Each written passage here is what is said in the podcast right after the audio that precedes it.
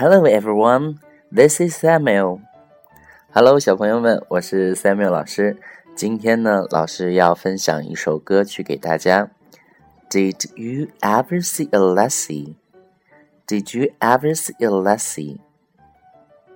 接下来我们一起来欣赏吧。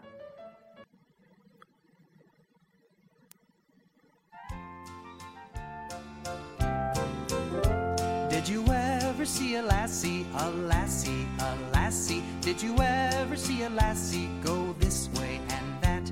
Go this way and that way, this way and that way. Did you ever see a lassie go this way and that? Did you ever see a laddie, a laddie, a laddie? Did you ever see a laddie go this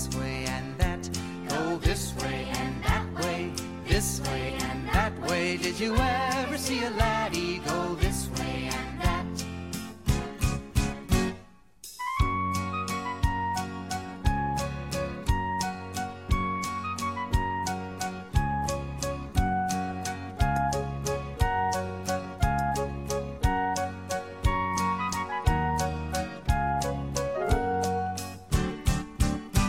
Did you ever see a